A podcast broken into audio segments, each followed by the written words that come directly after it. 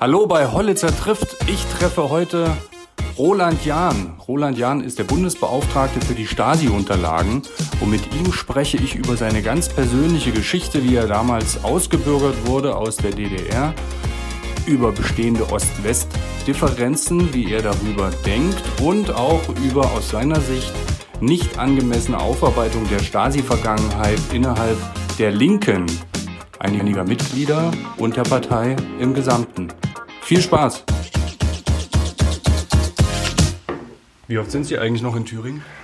Nicht mehr so oft. Nicht mehr so oft. Wenn die, wenn die Eltern gestorben sind, dann äh, äh, ist man halt seltener da. Aha. Aber äh, gut, äh, sagen wir mal einmal im halben Jahr. Naja, heute ist ja ein besonderer Anlass, ne? Ja, kann man so sagen. 30 Jahre ähm, Besetzung Stasi-Zentrale Erfurt, die erste in die erste in Deutschland war das. Ne? Also vor 30 Jahren das erste Nein, Mal also ich, die erste äh, Stasi Ich fahre immer noch äh, gerne nach Thüringen, äh, alleine wenn man so Sachen reinfährt nach Thüringen und die Landschaft wahrnimmt, das ist Heimat, äh, das ist etwas, wo ich gerne hinkomme. Äh, und natürlich komme ich gerne äh, auch zu bestimmten Anlässen. Und heute ist ein ganz besonderer Tag, weil ja hier in Erfurt äh, die erste Stasi-Zentrale in äh, ja, der Welt besetzt worden ist. sozusagen die erste Dienststelle einer Geheimpolizei sozusagen ist äh, besetzt worden. Äh, und äh, ja, es wurde dafür gesorgt, äh, äh, dass, dass der ganze Spuk ein Ende hat. Und äh, vor allen Dingen, es wurden die Akten gesichert. Es wurden die Dokumente des Unrechts äh, gesichert, äh, die uns wichtig sind, um aufzuklären über Diktatur. Hm. So richtig in Fahrt gekommen sein soll das ja damals, als man äh, Rauch hat aufsteigen sehen, da über der Stasi-Zentrale und man vermutet hat, die verbrennen da jetzt. Ne? Ja, das war äh, natürlich eine Ahnung, äh, aber es hat sich am Nachhinein auch bestätigt. Äh, da waren ja die Öfen noch im Gange und auch die Verkollerungsmaschinen, das heißt, äh, äh, wo dann äh, Papier mit Wasser angereichert wird und in dem Sinne vermengt wird. Also die Stasi war kräftig dabei, Akten zu vernichten. Das war sozusagen einer der äh, letzten Befehle noch von Mielke, die auf den Weg gegangen sind Anfang November, dann nochmal bestätigt worden durch den neuen Chef äh, des Amtes für nationale Sicherheit, wie sich die Stasi dann äh, genannt hat. Und äh, in dem Sinne, ja, war das natürlich dann etwas, was tagtäglich dann stattfand auch LKWs fuhren sozusagen in äh, irgendwelche Verbrennungsanlagen und da haben dann die Bürgerinnen und Bürger äh, ein Stoppzeichen gesetzt und das ist schon etwas, äh, was sehr bedeutsam ist. Auch diese Besetzung ist eigentlich für mich äh, nach dem Mauerfall eines der sichtbarsten Ausdrücke der friedlichen Revolution. Mhm. Und äh, unter starker Beteiligung von Frauen damals, ne? was man Ja, es waren, äh, Waren am, Anfang, drin waren, am? Anfang waren es äh, nur Frauen, äh, die da losgegangen sind äh, am frühen Morgen des 4. Dezember. Und äh, ja, das, äh, das war richtig Frauenpower sozusagen, die da losgelegt haben. Und das war auch das, was die Stasi vielleicht schockiert hat. Da kommen da einige junge Frauen und sagen, Schluss jetzt. Und wir äh, wollen jetzt hier diese Aktenvernichtung stoppen. Wir wollen äh, die äh, Schränke versiegeln. Wir wollen äh, hier ein Zeichen setzen äh, und wir wollen, dass diese Arbeit ein Ende hat. Frauen wirken ja oft äh, deeskalierend in Situationen. Ist das auch ähm, ein Grund dafür, dass das auch friedlich abgelaufen ist damals mit der Besetzung? Oder war es da eh schon vorbei und Äh, das weiß man äh, nicht. Äh, was natürlich äh, mit dann noch eine Rolle gespielt hat, ist, dass relativ schnell dann doch einige hundert Abforderinnen und Abforder äh, dann da waren. Ja? Äh, äh, ein Fahrzeug der Verkehrsbetriebe hat irgendwo die Einfahrt blockiert.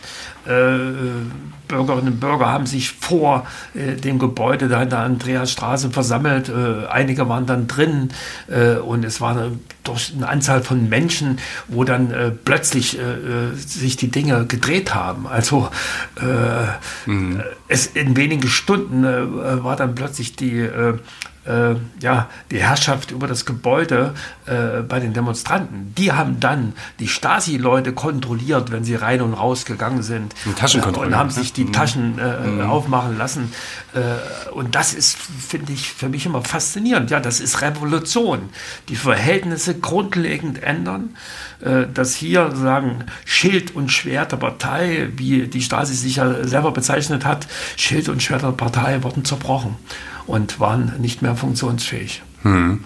Aber die Stasi oder Nationale Amt für nationale Sicherheit, wie es danach hieß, hat ja noch eine Weile weitergearbeitet. Ne? Es gibt ja Akten, die auch ähm, später dann erst gefunden wurden über einige Bürgerrechtler oder Oppositionelle, wo noch nach dem Mauerfall Aufzeichnungen zu finden sind. Äh, ja, na gut, nach dem Mauerfall sowieso. Äh, also den ganzen November äh, über hat ja auch die Stasi weitergearbeitet. Mit der Regierung Motro, die dann eingesetzt worden ist, wurde dann das Amt für nationale Sicherheit geschaffen, sozusagen. Man hat gesagt, man baut auf das, was die Stasi gemacht hat, auf. Man hat da schon angefangen, die Dinge sozusagen zu vertuschen. Man hat gerade gezielt auch Akten vernichtet die die flächendeckende Überwachung dokumentiert haben.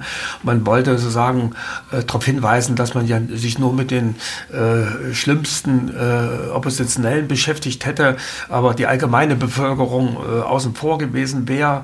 Und äh, das war sozusagen der Versuch, sich reinzuwaschen.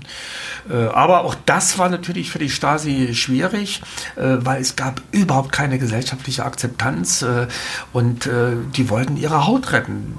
da war natürlich durchaus äh, Leute auch drin, die, äh, sagen wir mal, auch als Träumer äh, äh einer besseren DDR äh, dachten, sie können dieses Land reformieren, sie können sozusagen einen... Also die Wende im Sinne von Grenz. eine Wende im Sinne von Grenz, ja, mhm. diese DDR erhalten, äh, um dann noch weiter das Sagen zu haben, weiter auch äh, mitmischen zu können. Das war der Versuch. Und das ging ja noch einen Schritt weiter. Selbst äh, im Januar dann, als am runden Tisch auch die Auflösung des Amtes für nationale Sicherheit beschlossen worden ist.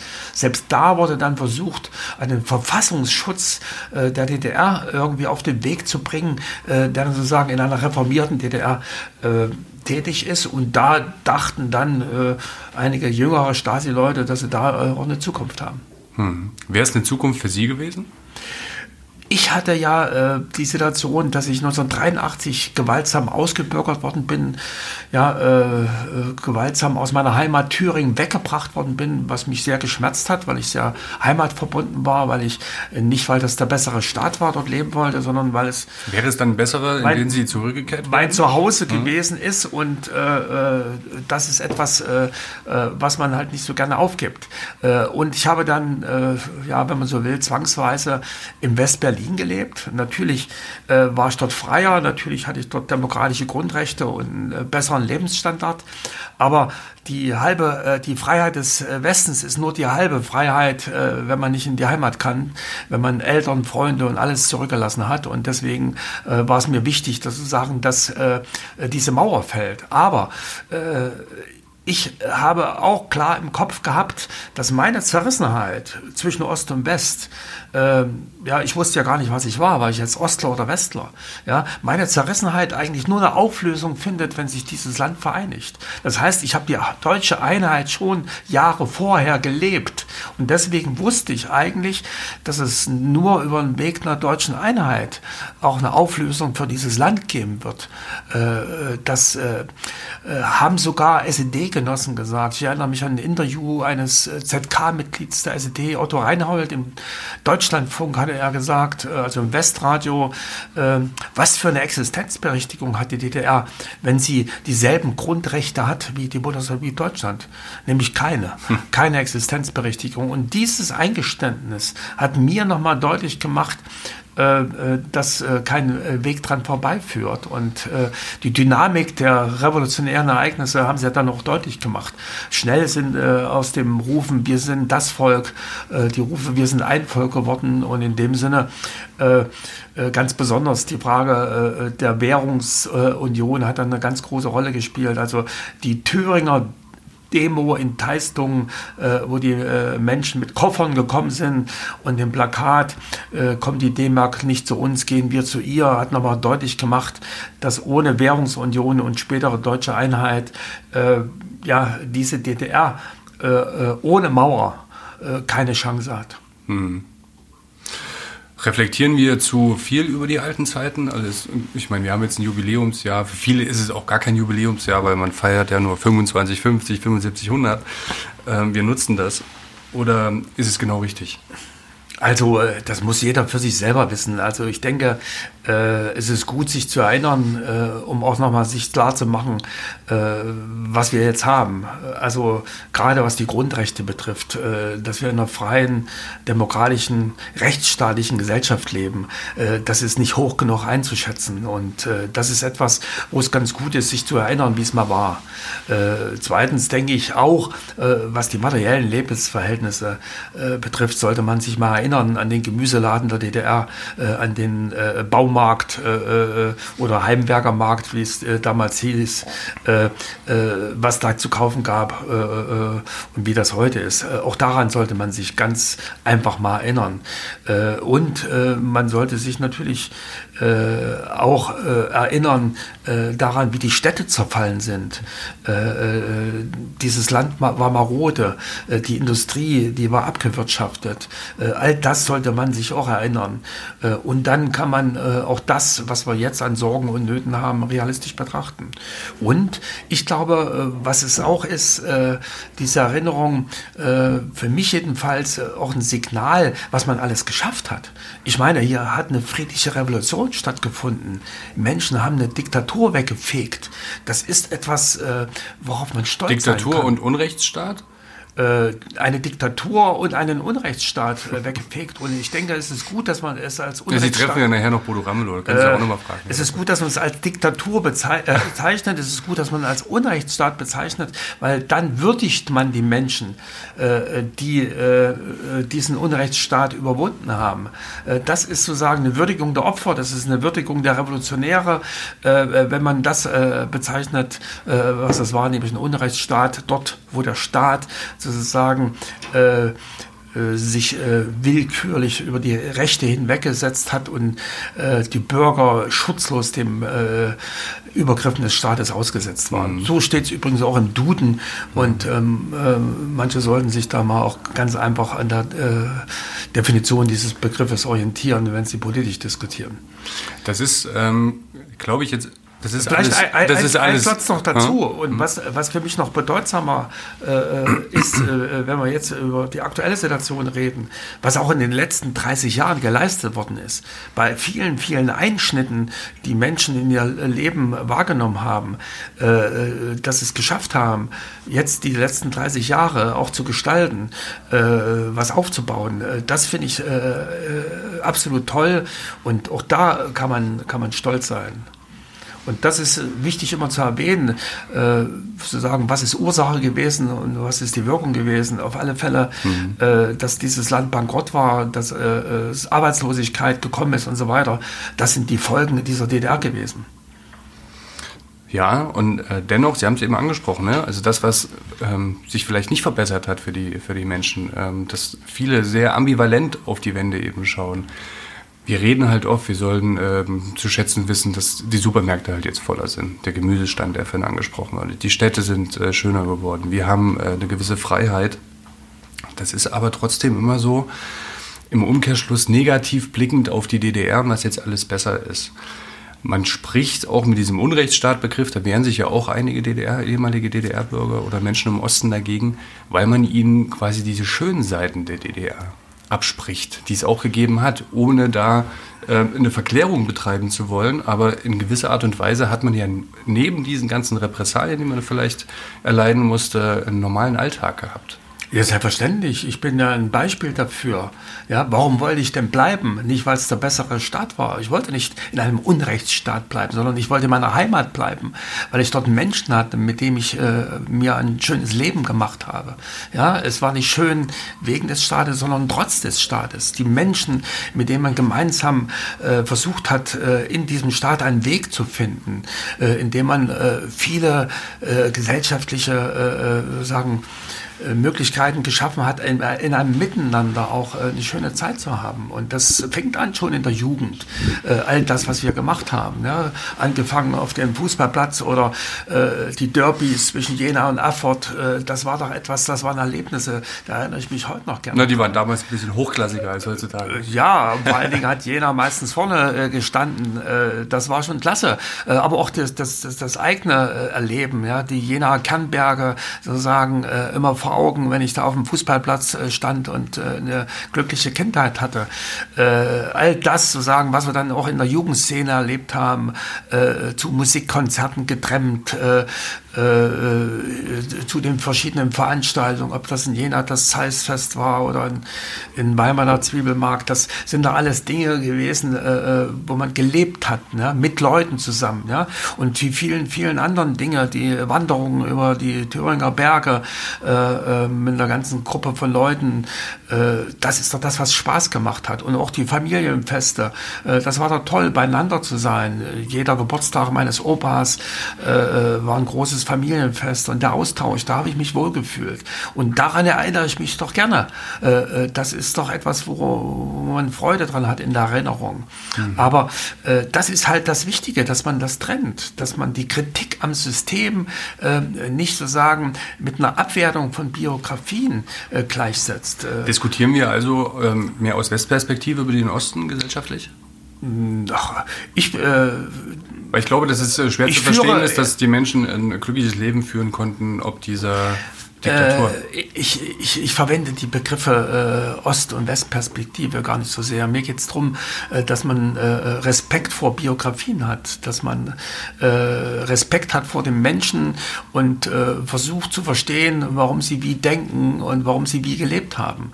Und natürlich ist jeder herausgefordert, sich auch ins Verhältnis zu setzen zu dem, was der Unrechtsstaat war. Hat er mitgemacht? Hat er Verantwortung für Unrecht getragen? ich werde nicht die Lebensleistung eines Staates Stasi-Offiziers würdigen, äh, der Leute eingesperrt hat, weil sie ihre Meinung gesagt haben. Ich habe tr trotzdem Respekt vor ihm als Menschen und versuche zu verstehen, warum ist er dorthin gekommen äh, äh und warum ist er nicht wieder weggekommen von dort. Äh, warum hat er so lange mitgemacht? So, das ist doch das Wichtige, dass wir uns hineinversetzen in diese Biografien äh, und dass jeder für sich selbst auch die Frage stellt, wo hat er sich angepasst, wo hat er, äh, war Mitläufer und wo trägt er Mitverantwortung Verantwortung sozusagen für die äh, äh, Bausteine einer Gefängnismauer, äh, die er sozusagen jedes Mal, wenn er am 1. Mai der DDR-Führung zugejubelt hat, äh, äh, sagen, mitgeschaffen hat. Und das ist etwas, was mir wichtig ist, dass, äh, wenn man zurückblickt, sich auch fragt, hätte ich auch anders handeln können? Es gibt viele Situationen, wo es nicht möglich gewesen wäre, weil äh, er dadurch, äh, dieser Mensch ins Gefängnis gekommen wäre. Man kann von keinem Menschen den offenen Widerstand verlangen, äh, wenn er als Volk ins Gefängnis kommt. Natürlich sind äh, die zu achten und zu schätzen, die es trotzdem gewagt haben, aber die es nicht gemacht haben, äh, deren, deren Leben, deren Biografie ist nicht äh, weniger wert, äh, sondern äh, man muss auch die individuellen Situationen äh, sich genau anschauen. Eine alleinstehende Frau mit zwei Kindern, äh, die hat Verantwortung für ihre Kinder auch. Die muss sich genau überlegen, geht es zur Demonstration oder nicht. So, und das sind ja die Punkte gewesen, wo es äh, Aber das einfach, ist dann, das erfordert Zeit und man muss sich damit auseinandersetzen. Äh, also, es erfordert Zeit. Ich glaube, da, da fehlt auch so ein bisschen der Mut zur Differenzierung, wenn man jetzt, wir haben gerade dieses Beispiel mit dem neuen Eigentümer der Berliner Zeitung, der auch als IM tätig war und auch dargestellt hat, warum er IM wurde. Und da gibt es auch ganz verschiedene, Sie haben es eben gesagt, ganz, mhm. ganz verschiedene äh, Anlässe. Aber wenn man IM hört, ist man eigentlich direkt stigmatisiert. Und ja, das ist nicht gut. Äh, äh, es langt nicht hier, das Label IM zu verteilen, sondern da fängt es eigentlich erst an, die Auseinandersetzung. Wer äh, hat in welchen Umständen, wie, warum sich eingelassen mit der Stasi und wie ist das dann abgelaufen? Da genau hinzuschauen ist doch wichtig. Und einfach nur zu sagen, da ist eine Akte und was da drin steht, das ist jetzt eins zu eins so die Wahrheit, das geht nicht sondern äh, da genau hinschauen, sich auseinandersetzen mit denjenigen, um denen es geht, äh, den natürlich auch herausfordern, äh, dass er äh, sozusagen sich mit seiner eigenen Biografie auch auseinandersetzt. Ja? Mhm. Äh, niemand soll auf ewig verdammt sein äh, für, äh, dafür, dass er sich mit der Stasi eingelassen hat, aber keiner soll aus der Verantwortung entlassen werden dafür. Und das ist doch das, was wir brauchen, eine Diskussion, eine differenzierte Auseinandersetzung, wo die Menschen eine Chance Chance haben, äh, sich damit auseinanderzusetzen, wo sie äh, auch erklären können, äh, wie es aus ihrer Sicht gewesen ist. Die verschiedenen Blickwinkel brauchen wir, wenn wir Geschichte betrachten. Haben Sie schon immer so gedacht? Weil ich könnte mir vorstellen, als Oppositioneller in der DDR hat man erstmal einen Pauschalgroll auf die Stasi oder kam das dann durch die Tätigkeit als Beauftragter für die Stasi-Unterlagen, dass Sie ganz unterschiedliche Verläufe da wahrgenommen haben? Nein, ich war schon jemand, der konsequent für Aufklärung gestanden hat, äh, niemanden entkommen lassen.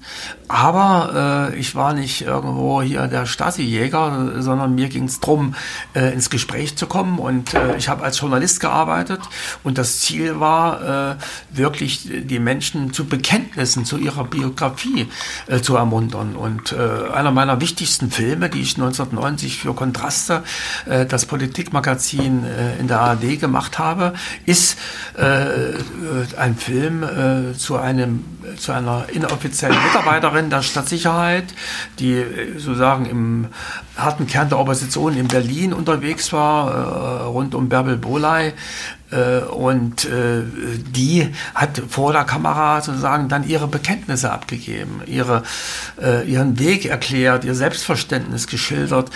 und dieser Film, wenn ich mir den heute anschaue, der steht bei der Bundeszentrale für politische Bildung auch im Netz, wenn man den heute sieht, dann sieht man, dass auch schon 1990 es möglich war, einen differenzierten Blick zu wagen. Und alle, die es gemacht haben, die haben dafür sogar eine Anerkennung bekommen kommen. Äh, immer wenn Leute bereit sind, sich zu öffnen, zu reflektieren, auch Schuld einzugestehen, äh, bekommen sie äh, durchaus eine Anerkennung. Und äh, es ist toll, das auch zu erleben bei einer Veranstaltung, wenn da ein Stasi-Offizier sozusagen erzählt, warum ist er zur Stasi gekommen und am Ende äh, um Entschuldigung bittet äh, bei den Opfern. und wenn der dann Applaus kriegt, dann sehe ich, ist es möglich. Aber leider äh, Aber es gelingt Ihnen nicht immer, Menschen leider, zu Leider oder? ist das eine Handvoll von Leuten, die so weit äh, sind, äh, dass sie. Sie haben ja auch einen guten Freund, bei dem Ihnen das immer noch nicht gelungen ist, oder? Äh, ja, klar. Äh, es, äh, es, es gibt zu wenig Leute, die, die, die offen damit umgehen und es sind oft auch enge Freunde, ähm, wo das Gespräch noch nicht so weit ist, dass dann Erkenntnisprozess eingesetzt hat, dass man Teil eines Unrechtsstaates war und dass man ja in diesem System funktioniert hat und äh, als Teil dieses Unrechtsstaates sozusagen mit dafür verantwortlich ist, äh, dass andere Unrecht erlebt haben. Was ist Ihre Erklärung dafür? Also es gibt ja viele, die sagen, ich naja, habe hab damals diesem Staat gedient und ich war überzeugt von der Staatsform Sozialismus. Es ist, es ist immer schwierig. Das und ist ja wie im normalen Leben, auch bei anderen Dingen, hm. äh, sich einzugestehen, dass man äh, äh, falsch gehandelt hat, dass man äh, einen Irrweg gegangen ist, äh, das äh, auch noch vor anderen einzugestehen, das ist äußerst schwierig. Und äh, das schafft man seltenst alleine, seltenst alleine. Und äh, das ist etwas, äh, äh, was auch nicht so einfach ist. Äh, gucken Sie sich mal an, so ein Stasi-Offizier, der mit seinem Enkel immer auf den Spielplatz geht und der ist für den Enkel der liebe Opa. Wie soll der dem Kind äh, oder dann äh, dem, dem jungen Erwachsenen gegenübertreten äh, und soll sagen, ich habe mein ganzes Leben dafür gesorgt, dass Menschen, die ihre Meinung gesagt haben, ins Gefängnis gekommen sind wie, wie schafft man das sozusagen dem Enkel äh, gegenüberzutreten und äh, zu sagen, ich war eigentlich ein Schweinehund. Äh, das ist äh, ganz schwierig leistbar. Und deswegen ist es mir wichtig, dass äh, der Dialog zwischen den Generationen äh, wenigstens in den Familien anfängt. Weil die Familien als kleinste Zelle der Gesellschaft, die können zeigen, dass es geht. Da ist man auch eher bereit zu verzeihen, da ist man auch eher bereit, sich einzulassen auf das Gegenüber. Äh, aber das kann ein gutes Vorbild für die Gesellschaft insgesamt sein. Auf alle Fälle ist es wichtig, dass geredet wird. Und ich habe eine gewisse Hoffnung, weil wir haben jetzt eine Enkelgeneration, äh, die, die äh, nicht mehr so Rücksicht nimmt auch auf die Großväter, die nicht so involviert war wie die Kinder. Und die Enkel stellen freche, frische Fragen, die, die etwas mehr an die Substanz gehen. Und die können es vielleicht schaffen, sozusagen die große Elterngeneration herauszulocken, dass die sich ins Verhältnis setzen äh, zu dem, was an Unrecht geschehen ist und sich fragen, wo trage ich Mitverantwortung für das, was passiert ist. Da müssten die sich natürlich auch erstmal mit dem Thema beschäftigen. Ist es denn unterrepräsentiert in der Schule zum Beispiel? Ja, aber äh, in den Schulen kann immer mehr gemacht werden. Also wichtig meine, ist, ist, doch, ja, ist ja neue, neuere Geschichte. Also ja, Prinzip müsste man sich. Äh, da wichtig ist, dass wir im Lehrplan, glaube ich, auch intensiver damit ne, beschäftigen. Äh, Lehrpläne und alles drum und dran, das kann immer alles verbessert werden. Äh, für mich ist wichtig, dass es äh, auch konkrete äh, äh, ja, Vermittlungsangebote gibt, die spannend sind, historische Orte, auch die digitalen Möglichkeiten, ja, Präsentationen, wo Empathie möglich ist, wie Spielfilme, all das ist wichtig. Aber die entscheidende Frage ist doch, äh, wenn sich ein junger Mensch damit beschäftigt, der stellt sich immer die Frage, was hat das mit mir zu tun? Und da ist ja der Ansatz. Da ist der Ansatz erstmal mit der Region äh, Thüringen, da ist der Ansatz äh, mit dem Ort, wo ich wohne, da ist der Ansatz mit der Schule, äh, in die ich gehe, da ist der Ansatz mit der Familie, in der ich lebe. Was war da? Äh, wo sind da Ansatzpunkte?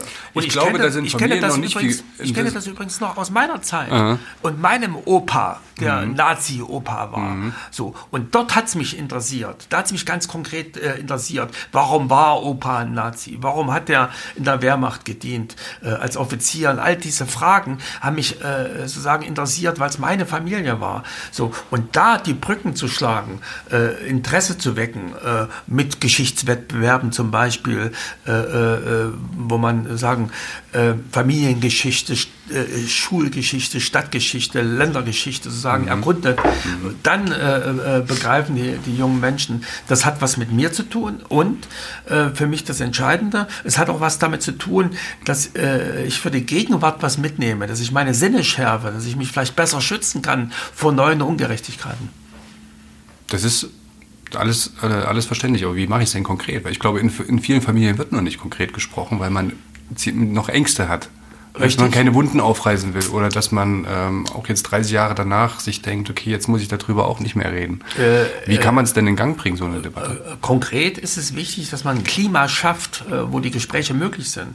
Dass die Gespräche nicht gleich mit Schuldvorwürfen einhergehen, sondern mhm. äh, dass sie das offene Gespräch ermöglichen, äh, wo wirklich erstmal Bekenntnisse äh, stattfinden, Reflexion stattfindet, äh, die Erkenntnisgewinn äh, bringen können. Ein gemeinsamer Erkenntnisgewinn sowohl für die ältere Generation als auch für die jüngere Generation. Also eine vertrauensvolle Atmosphäre in der Familie, aber auch in der Gesellschaft insgesamt ist ganz, ganz wichtig, dass dann nicht halt draufgehauen wird oder halt Label IM verteilt werden, sondern sich wirklich respektvoll mit der Sache beschäftigt wird. Und dann natürlich natürlich, äh, was ganz, ganz wichtig ist, dass man die jungen Leute befähigt, dass sie kluge Fragen stellen, dass man ihnen was an die Hand gibt, an Wissen sozusagen, ne? Äh, dass sie sagen, mit diesem Wissen dann in der Lage sind zu hinterfragen. Ne? Und das lässt sich natürlich äh, in der Schule vermitteln, das lässt sich aber gerade auch an historischen Orten, in Gedenkstätten vermitteln, das lässt sich mit Hilfe von Stasi-Akten vermitteln. Äh, also es gibt genug Instrumente, wo äh, junge Leute was an die Hand kriegen können, um den Dialog zwischen den Generationen zu pflegen. Mhm. Wie geht es Ihnen denn dabei, dass wir jetzt eine linke Landtagspräsidentin haben? Nachdem wir schon einen äh, linken Ministerpräsidenten haben, als die Linke als legitimer Nachfolger der, der SED? Ja, das gehört zur Freiheit dazu. Äh, die Revolutionäre von 89 haben ihre Peiniger mitbefreit. Äh, die Revolution 89 in der DDR hat es möglich gemacht, dass sozusagen auch eine SED sich umbenennen konnte und dann als Partei sich mit äh, Westlinken vereinigen konnte äh, und dann zur Linkspartei geworden ist. Äh, all das ist möglich in einer demokratischen Gesellschaft. Äh, die rechtsstaatlichen Grundsätze gelten auch äh, äh, für die Menschen, die früher sagen in einer Diktatur die Macht ausgeübt haben. das ist ja die Stärke des Rechtsstaates, dass die Grundrechte für alle gelten. Das ist die Stärke der Demokratie, dass alle, die sich zu den Regeln der Demokratie bekennen, daran teilnehmen können. Äh, und deswegen äh, äh, ist es wichtig zu sagen, dass man das auch respektiert, was hier an Wählerwillen stattgefunden hat. darum geht es ja, dass wir sozusagen ein Fundament haben, dass wir das Grundgesetz haben, dass wir auch die Thüringer Verfassung haben, auf deren Grundlage hier der demokratische Wettstreit stattfindet und damit die Voraussetzungen geschaffen werden, dass dieses Land gestaltet wird. Das war jetzt eine politisch korrekte Antwort des äh, Beauftragten für die Stasi-Unterlagen der ehemaligen DDR. Aber emotional, wie geht es Ihnen emotional damit? Emotional äh, finde ich es schon äh, äh, doch etwas sich, äh, bedauerlich, dass die Linkspartei, sprich die SED, sich nicht auseinandergesetzt hat mit ihrer Vergangenheit, so wie es angemessen gewesen wäre. Ja? wann bedanken sich die SED-Genossen dafür, dass andere den Kopf hingehalten haben in der Revolution und dafür gesorgt haben, dass sie jetzt in der Demokratie regieren können? wann setzen sie sich mit ihrer mit ihren äh, Mandatsträgern mal auseinander, was die früher gemacht haben. Äh, die könnten jede Woche eine Veranstaltung machen und äh, äh Schulen aufklären, äh, was äh, es heißt, wenn eine Macht per Verfassung oder eine Partei per Verfassung die Macht hat. Ne? Mhm. Die könnten jede Woche erklären, wie Diktatur funktioniert, sagen, wo eine Partei versucht, ihre Macht zu sichern, indem sie andere Leute ins Gefängnis sperren können. das könnte äh, hier viel mehr geleistet werden. Da sind die Defizite. Das ist das, was mich ärgert. Mhm. Äh, und äh, es wird mir zu sehr getan, als ob nicht gewesen ist. und ähm, man sagt dann, okay, wir sind jetzt Teil dieser Demokratie. Aber es wird halt viel zu wenig aufgeklärt über das, was Diktatur war und welchen Anteil man daran hatte. Mhm. Ist es ein Teil der Erklärung dafür, dass wir also in, in Thüringen erleben wir die, die, Polarisierung jetzt gerade nach den Landtagswahlen zwischen AfD und Linke, wenn man jetzt mal von den stärksten Kräften ausgeht. Natürlich kann man da ähm, den Amtsbonus von Bodo Ramelow und auch ihn als Persönlichkeit nicht ganz ausklammern, aber es ist ein Teil der Erklärung dafür, dass, ähm, ich sage jetzt mal, extrem gewählt wird. Also, ich hüte mich äh, vor Wahlanalysen, weil äh, mir hier viel zu viele Faktoren mhm. einfließen, warum wer was wählt. Das geht ja auch durch die Familien. Äh, das ist erstaunlich, was da in Diskussionen in Freundeskreisen und Familien äh, stattfindet. Und daran merkt man äh, doch, äh, wie verschiedene Einflüsse da auf, auf Menschen da sind, dass sie aus Frust so wählen oder dass sie ganz bestimmte Erfahrungen gemacht haben und so wählen.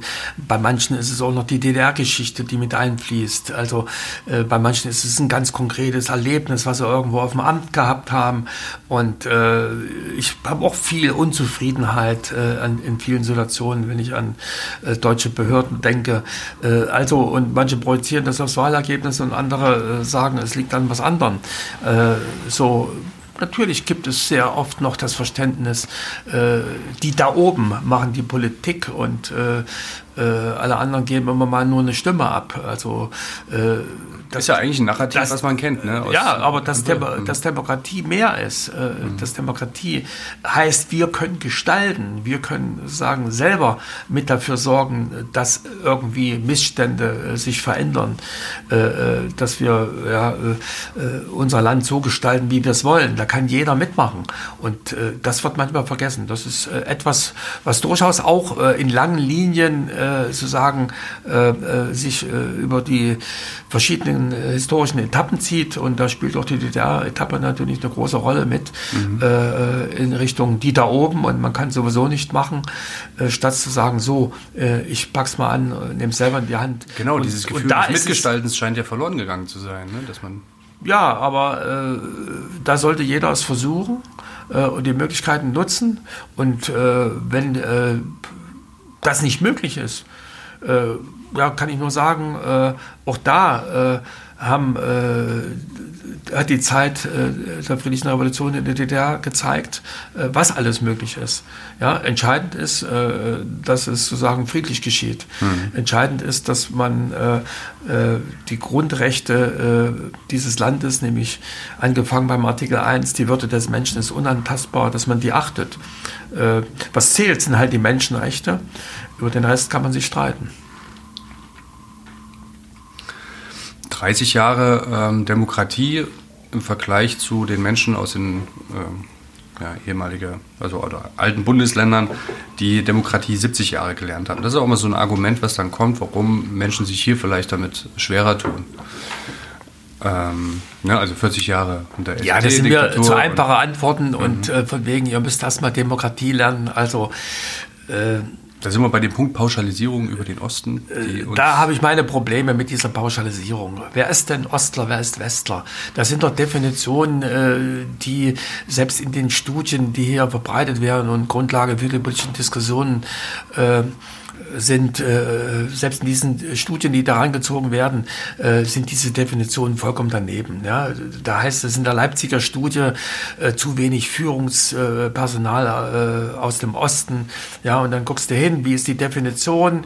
Äh, alle, die dort geboren sind in der DDR, alle, die bis zum Ende dort gelebt haben äh, und die am Ende der DDR mindestens 15 Jahre waren. Da ist weder Frau Merkel eine Ostdeutsche, noch Frau Giffey, die Vorzeigeministerin der SPD, eine Ostdeutsche, noch ich ein Ostdeutscher, der 1983 hier weggebracht worden ist. So, also daran sieht man das doch schon. Und willst du demjenigen, der aus äh, äh, Westdeutschland gekommen ist, aus Bayern gekommen ist und dann nach Jena zum Studieren gegangen ist, ja, der damals 20 war in den 90er Jahren, der jetzt um die 50 ist, mitten im Berufsleben, in seiner Karriere steht, der 30 Jahre lang sozusagen im Osten Deutschland, in Thüringen äh, äh aktiv war, willst du den immer noch irgendwo abstemmeln als Westler?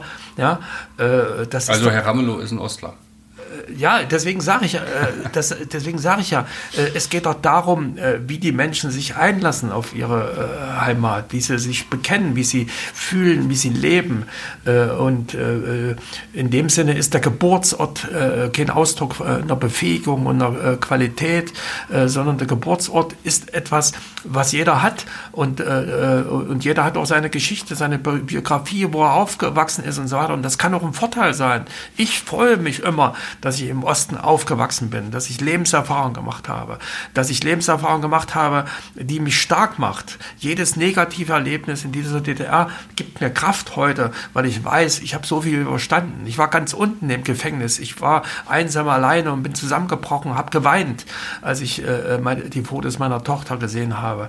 Äh, das ist etwas. Waren das nur psychische was, Qualen dort oder auch körperliche? Ja, das waren psychische und manchmal auch körperliche, aber äh, entscheidend ist, dass ich es überstanden habe. Mhm. Jeder Tag war zu viel, den ich dort äh, erlebt habe.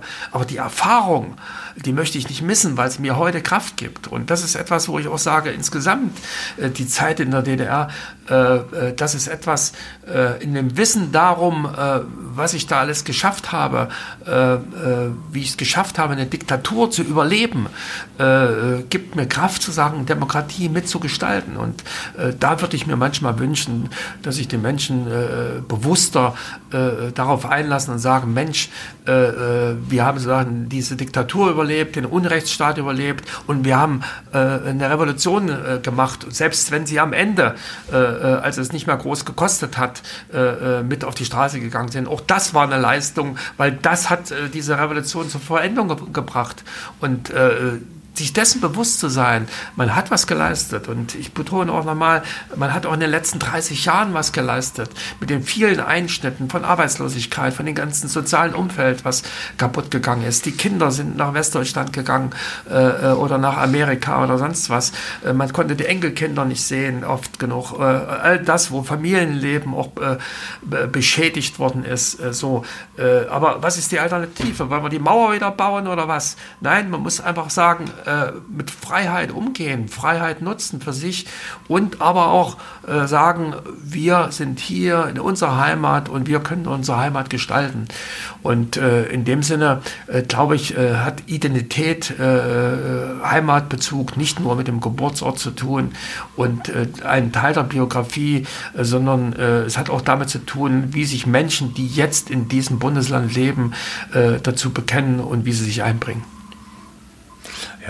Also ich kann das nur unterstreichen und ich denke auch, dass man, äh, dass Thüringer generell ein sehr stolzes Völkchen sind. Ähm, ja, klar. Also ich finde keinen auch äh, woanders, ich habe ja auch ein paar Jahre in Berlin gearbeitet, ähm, dass man sich, ähm, dass man immer wieder stolz ist, äh, wenn man über, über Thüringen spricht. Dennoch, ähm, also ein kleines Aber gibt es da. Die Menschen, die hier geblieben sind, bewegen sich halt doch relativ häufig auch im Niedriglohnsektor. Und äh, dann kann man sagen, ja, wir sind stolz drauf, auf das, was wir erreicht haben, und dann holt einen der Alltag so ein bisschen ein. Das, was Sie auch angesprochen haben, ne, die Familie ist vielleicht weg. Die jungen, kreativen, flexiblen äh, Menschen haben woanders Karriere gemacht, weil es hier eben nicht ging, äh, ging weil es keine Industrie gibt und so weiter. Also die, die einsamen ähm, Momente, die gibt es dann eben halt auch. Ja, selbstverständlich, aber das sind äh, oft äh, Fragen, die nichts mit Ost und West zu tun haben. Das sind soziale Probleme, das sind Probleme zwischen Stadt und Land. Äh, das sind alles Dinge. Eine Folge der Deindustrialisierung, ja, selbstverständlich. Jetzt, würden jetzt welche sagen. Also dann hat es doch was mit Ost-West zu tun. Nein, nicht mit Ost-West, sondern mit der Inter Industrialisierung. Deswegen sage ich Stadt-Land und so weiter. Das heißt, äh, ich habe auch äh, im Westen Deutschlands äh, Regionen, wo die gleiche Problemlage ist. So, dass das im Osten etwas mehr ist, das liegt schon in den langen historischen Entwicklungen, die nicht erst sozusagen zu DDR-Zeiten angefangen haben, sondern das ist schon sozusagen zu Preußens Zeiten teilweise so gewesen, dass dann bestimmte Regionen ja zurückgeblieben sind in der Industrialisierung. Und äh, das sind doch alles Fragen, äh, die man nicht hineinprojizieren kann in einen Ost-West-Gegensatz der ost- und westdeutschen Bundesländer und der ost- und westdeutschen Menschen. Schon weil man nicht definieren kann, wer ostdeutsch und wer westdeutsch ist. Ja, über vier Millionen Menschen sind äh, seit dem Ende der DDR von Ost nach West gegangen und mhm. zwei Millionen sind von West nach Ost gegangen. Äh, äh hier findet doch ein ständiger Austausch statt. Äh, so und, und ich denke, und das hat sich ja gezeigt, äh, in den 90er Jahren hat die PTS, die heute die Linkspartei ist, äh, versucht, sozusagen Befindlichkeiten zu instrumentalisieren. Sie hat eine Gruppe von Ostdeutschen definiert. Ja? Und heute macht es die AfD. Sie versuchen, Politik zu machen damit. Ja? Aber es gibt nicht die Ostdeutschen. Und ich möchte nicht mit dem Stasi-Offizier in einen Topf geworfen werden. Und zwischen dem Parteisekretär und dem evangelischen Pfarrer war auch ein großer Unterschied. Ja, also das heißt, heißt, es gibt sehr, sehr viele Unterschiede, was diese DDR-Biografien betrifft, aber es gibt auch sehr... Und regionale Unterschiede. Selbst in Thüringen gibt es ja Mentalitätsunterschiede. Richtig, ne? und es gibt regionale Unterschiede mhm. sozusagen, äh, äh, wo man alle nicht in einen Topf werfen kann. Wer definiert Gruppen und besonders wer definiert Gruppen als Opfergruppen? Ja, ganz bewusst so. Das ist eine große Falle, in die man schnell reintappen kann, sondern man muss sagen... Auch über regionale Medien, muss man sagen. Ne? Äh, also bundesdeutsche Medien, die nicht... Ähm im Osten angesiedelt sind? Äh, natürlich muss man genau schauen, äh, dass, dass man sozusagen äh, die, ostdeutschen Bundesländer äh, äh, sagen nicht vernachlässigt, wenn, wenn ein großer, größerer Konzern ist, der verschiedene Standorte hat. Aber am Ende äh, zählt natürlich auch. Äh, ich meine auch mit Blick, ne? Also wenn irgendwas ähm, auf dem Gebiet der ehemaligen DDR passiert, dann ist es gleich der komplette Osten. Also diese Pauschalisierung, die ständig stattfindet. Äh, die Pauschalisierung mhm. ist äh, eines der Grundübel. Mhm. So und immer gleich alles projizieren auf Ost-West-Gegensätze. Äh, als letztens äh, bestimmte Forschungsstandorte vom Wissenschaftsministerium Ministerium vergeben worden sind, hieß es gleich, äh, wieso hat der Ost nichts abgekriegt? Batterie war das, ne? Ja, genau. Mhm. Aber äh, andere Länder haben es auch nicht gekriegt und die Auseinandersetzung zwischen Baden-Württemberg und Nordrhein-Westfalen findet da genauso statt. So, und deswegen sage ich nochmal, äh, hier wird bewusst instrumentalisiert. Natürlich gibt es Interessengruppen, natürlich gibt es äh, äh, eine Länderbezogenheit, äh, der, die ist auch ganz normal. jede Landesregierung hat die Verantwortung, das Bestmögliche für ihre Bevölkerung raus rauszuholen. Äh, natürlich gibt es Identitäten von, äh, von Bundesländern, auch von Menschen, die dort leben. Äh, natürlich, das sieht man sozusagen äh, in, in vielen äh, Dingen. Ich habe schon als Kind das Lied gesungen, Thüringer sind wir, das lassen wir uns nicht sagen. Wenn uns einer pampig wird, dann backt man einen Kragen. Ja, das war schon als Kind sozusagen in den 60er Jahren etwas. Das kenne ich gar nicht, das hat mir niemand ja, beigebracht etwas, äh, wo Sie sagen, mein Thüringer Bewusstsein da war. Mhm. So, aber äh, in dem Sinne äh, ist das ja auch äh, was Identitätsstiftendes gewesen, dass man uns als Bezugsgruppe sich versteht äh, äh, und sich auch schützen will, natürlich auch vor Benachteiligung und so weiter. Aber deswegen ist es ja wichtig, dass man insgesamt auch das föderale System der Bundesrepublik lebt, dass man sozusagen die Bundesländer, äh, äh, für die Bundesländer auch einen Ausgleich schafft, äh, dass man Finanzausgleich hat, dass man schon anstrebt, gleiche Lebensverhältnisse, aber dass man natürlich auch immer realistisch genau hinschaut, was entspricht jedem Bundesland, ganz konkret. Mhm. Ja, Grundübel der Pauschalisierung. Sie haben eben gesagt, bewusst instrumentalisiert. Ja, bewusst instrumentalisiert heißt mhm. doch, äh, dass man äh, dass politische Parteien sagen, äh, zu Menschen sagen, ihr seid benachteiligt, weil ihr Ostdeutsch seid. Äh, deswegen seid, seid ihr benachteiligt. Und wir sind eure Interessenvertreter.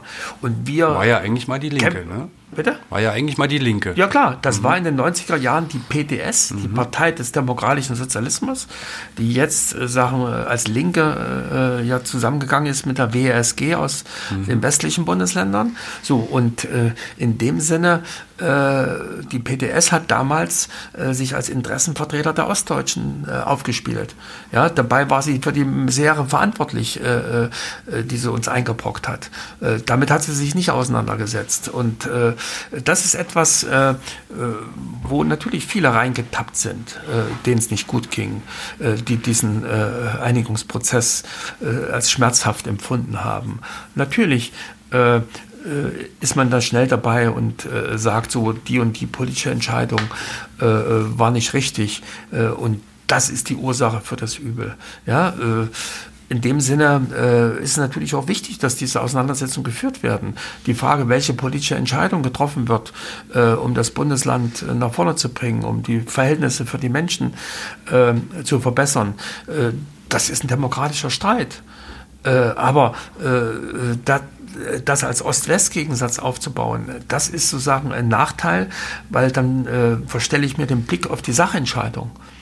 Ja, sondern es geht darum, immer ganz konkret äh, zu schauen, wo ist die Ursache dafür, äh, dass es jemandem nicht gut geht. Wo kann ich ansetzen, äh, dass ich es verbessere?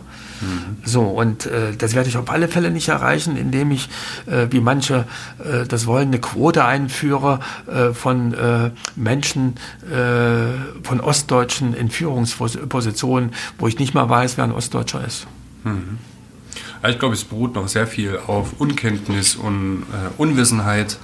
Es gibt ja, es gibt so einen Soziologen in Berlin, der beschäftigt sich mit der Nachwendegeneration, also Kinder, die 89, 90 geboren sind, äh, die sich selbst als Ossi bezeichnen, obwohl sie damit gar nichts zu tun hatten. Und vor allem dann, wenn sie in den alten Bundesländern damit konfrontiert werden, dass sie aus dem Osten kommen. Also ich glaube, aus dem Osten weiß man relativ viel über den Westen, aber ähm, im Westen nicht so viel über den Osten. Man muss, ich muss jetzt leider diese Begriffe immer verwenden. Ich wurde neulich von ein paar Lesern auch äh, gerügt dafür, ähm, sprecht doch nicht so viel von Westen, Osten, alte, neue Bundesländern, sondern von Thüringen. Aber es, es gibt aber diese Unterschiede. Also es gibt ja. Äh, also ich, äh, ich sehe äh, eine Entwicklung äh, als Rolle rückwärts. Äh, es war eine Zeit lang, wenn ich nach Jena gekommen bin, dann haben mir die Studenten er erklärt, sie kommen aus Bayern oder aus Brandenburg, aus Baden-Württemberg oder aus äh, Mecklenburg-Vorpommern. Also in dem Sinne hat man sich mit dem Bundesland identifiziert. Mhm. So und äh, in letzter Zeit äh, wird praktisch dieser Ost-West-Gegensatz äh, wieder forciert. Natürlich auch über mediale äh, Darstellung, über äh, Äußerungen von Behauptungen, von Missachtungen oder sonst was. Fallen wir als Medien da auf gewisse Sachen rein? Ich denke schon, aber ich will hier keine Mädchenschelte üben, sondern ich denke schon, dass äh, manchmal äh, Leuten äh, eine Stimme gegeben wird, die eigentlich keine Relevanz haben. Mhm. Ja, das ist ja äh, sowieso die Frage, was ist relevant? Äh, so, wo äh, findet konkret was praktisch statt? Äh, also sprich, äh, fühlt jemand äh, so oder hat es wirklich stattgefunden? Mit fühlt jemand so, meine ich, hat er das vom Hören sagen oder hat er es konkret selber erlebt? Ich habe noch nie erlebt, dass ich wegen meiner Biografie in der DDR irgendwo missachtet worden bin. Im Gegenteil. Ja, so andere haben es vielleicht erlebt, ist mal abgewertet worden. Aber um das mal deutlich zu sagen, Respektlosigkeit äh, findet auch äh, zwischen Menschen, die im Osten geboren sind, statt. Respektlosigkeit findet auch statt zwischen Menschen, die im Westen geboren worden sind. Das ist keine Ost-West-Frage. Das hat was mit Respekt vor Menschen an sich zu tun. Ja, etwas ordinär ausgedrückt, Arschlöcher gibt es überall. Also in dem Sinne ist es wichtig, dass wir in einem Miteinander, in einem respektvollen Umgang die Grundlage dafür schaffen, dass es sozusagen die Frage Ost-West überflüssig wichtig wird, sondern dass wir sagen, okay, äh, wir haben sagen gemeinsam äh, hier eine Gesellschaft zu gestalten und äh, packen was an. Ich bin Jahrgang 80, vielleicht ist das jetzt, kommt das ein bisschen äh, despektierlich rüber, aber ist es, ähm, wenn die jetzige Eltern äh, oder die, die Generation, die 30 Jahre sowohl als auch gelebt hat, wenn die weg ist, dass dann die Debatten ohnehin verschwinden? Ja, wir sehen es ja, dass äh, äh, Menschen, die äh, nach dem Ende der DDR geboren sind, plötzlich sich als Ostdeutsche definieren. Mhm. Äh, aber daran sieht man, dass hier eine, äh, wieder eine neue Gruppe äh, definiert worden ist, äh, wo dann die Zugehörigkeit äh, äh, dann äh, ganz anders eingeordnet wird. Es wird immer wieder Debatten geben, äh, wo es um Identitäten geht, wo es um Gruppen geht, wo es um äh, soziale Fragestellungen geht, wo es um Strukturpolitik geht äh, und so weiter. Also äh, in irgendeiner Form wird das immer eine Rolle spielen und manchmal wird das auch historisch begründet sein. Na, äh, selbst die alten Preußen wirken noch nach in Deutschland. Äh, also, Aber ich glaube, dass es, es da einen Unterschied gibt ähm, bei dieser neuen Generation da gibt es ja dann äh, verschiedenste Gruppen, auch auf Facebook oder sonst irgendwo, äh, der Osten rockt oder wir, äh, wir Ossis oder das ist dann anders aufgeladen als dieses Benachteiligungs- oder Ausgegrenztheitgefühl von der älteren Generation die ähm, diese, ja, diese starken Umbrüche hatte. Also ja, ich glaube, da ist dieser Punkt Identität. Vielleicht ist das ja sogar gut, dass es solche ja, selbstverständlich. Identitätsmerkmale gibt. Ich habe überhaupt nichts. Ich habe auch keine, nichts gegen Ostidentitäten. Ja, äh, so und, und äh, äh, natürlich, ich sage auch manchmal, ist das ein Ostbäcker. Äh, so und äh, damit äh, sage ich, okay, das sind, äh, das sind Sachen, ja. das sind Sachen, mit denen bin ich aufgewachsen, äh, das mag ich, äh, das möchte ich wieder haben, da möchte ich mich erinnern, äh, da lebt Kindheit mit äh, und so weiter. Poliklinik soll jetzt äh, und, und, und, und so weiter. Kommen. Das heißt, äh, äh, das sind Dinge, die ich wertgeschätzt habe und die ich vermisse. Aber ich kann sie jederzeit wieder herstellen nun gibt es ein paar Dinge, wo irgendwelche Lebensmittelverordnungen oder sonst was greifen. Äh, man muss ja nicht unbedingt äh, sagen Dinge, die äh, zum gesundheitlichen Schaden sind und trotzdem vielleicht geschmeckt haben, äh, äh, wieder einführen oder sich beschweren, dass das verboten ist. Äh, das hat dann übrigens nichts mit Osten zu tun, sondern hat es was mit gesundheitlichen Normen zu tun. all solche Fragen spielen ja eine Rolle und die Diskussion um Polikliniken, ja, man muss das gut organisieren. Äh, äh, und wenn es äh, Ärztehäuser gibt, die wie Polikliniken funktionieren, dann heißt das nicht für mich, das Gesundheitswesen in der DDR war besser, sondern da ist ein Element, was in der DDR gut funktioniert hat. Und das greift man auf. Und das, da muss man nicht drüber diskutieren, ob das ideologisch vertretbar ist, sondern es ist im Interesse der Patienten und mhm. dann macht man es. Mhm. Wir hatten neulich eine Veranstaltung mit, äh, mit Egon Krenz und ich meine, klar, der hat natürlich gesagt, dass sein Lebenswerk damit äh, beendet war, dann mit, der, äh, mit, des, mit, dem Ende. Ähm, und äh, da stand jemand auf, der hat gesagt, er, er findet den Sozialismus gut, also so als Idee, aber so wie ihr es, und deutete dann auf Egon Krenz, wie ihr es gemacht habt, war es einfach verkehrt. Können Sie dem Sozialismus auch was Positives abgewinnen? Also ich bin. Wir waren, also Krenz sagte dann, wir waren ja auf dem Proz wir waren in dem Prozess, wir waren auf dem Weg dahin, einen ordentlichen sozialistischen Staat zu errichten. Also äh, diese ganzen äh, Ismen äh, sind äh, etwas, mit denen ich eigentlich nichts mehr zu tun haben möchte. Also für mich zählt, äh, dass wir demokratische Grundrechte haben. Wir haben ein Grundgesetz, äh, wo sie gut definiert sind und das ist die Basis dafür, dass wir uns eine Gesellschaft gestalten. Wie, wie die dann bezeichnet wird, ist mir am Ende wurscht, sondern es muss sagen, allen Menschen möglich sein, ihre Grundrechte wahrzunehmen nehmen. Das ist das Entscheidende. Auf alle Fälle, ich habe gesehen, äh, dass ein äh, Sozialismus mit menschlichem Antlitz äh, von Panzern niedergewalzt worden ist in der Tschechoslowakei. Ich habe gesehen, dass ein realer Sozialismus in der DDR gescheitert ist. Dieses Land ist regelrecht zusammengebrochen und wurde durch eine friedliche Revolution weggefegt. und ich möchte kein neues Menschenexperiment. Vielen Dank, Roland Jahn, für das Gespräch.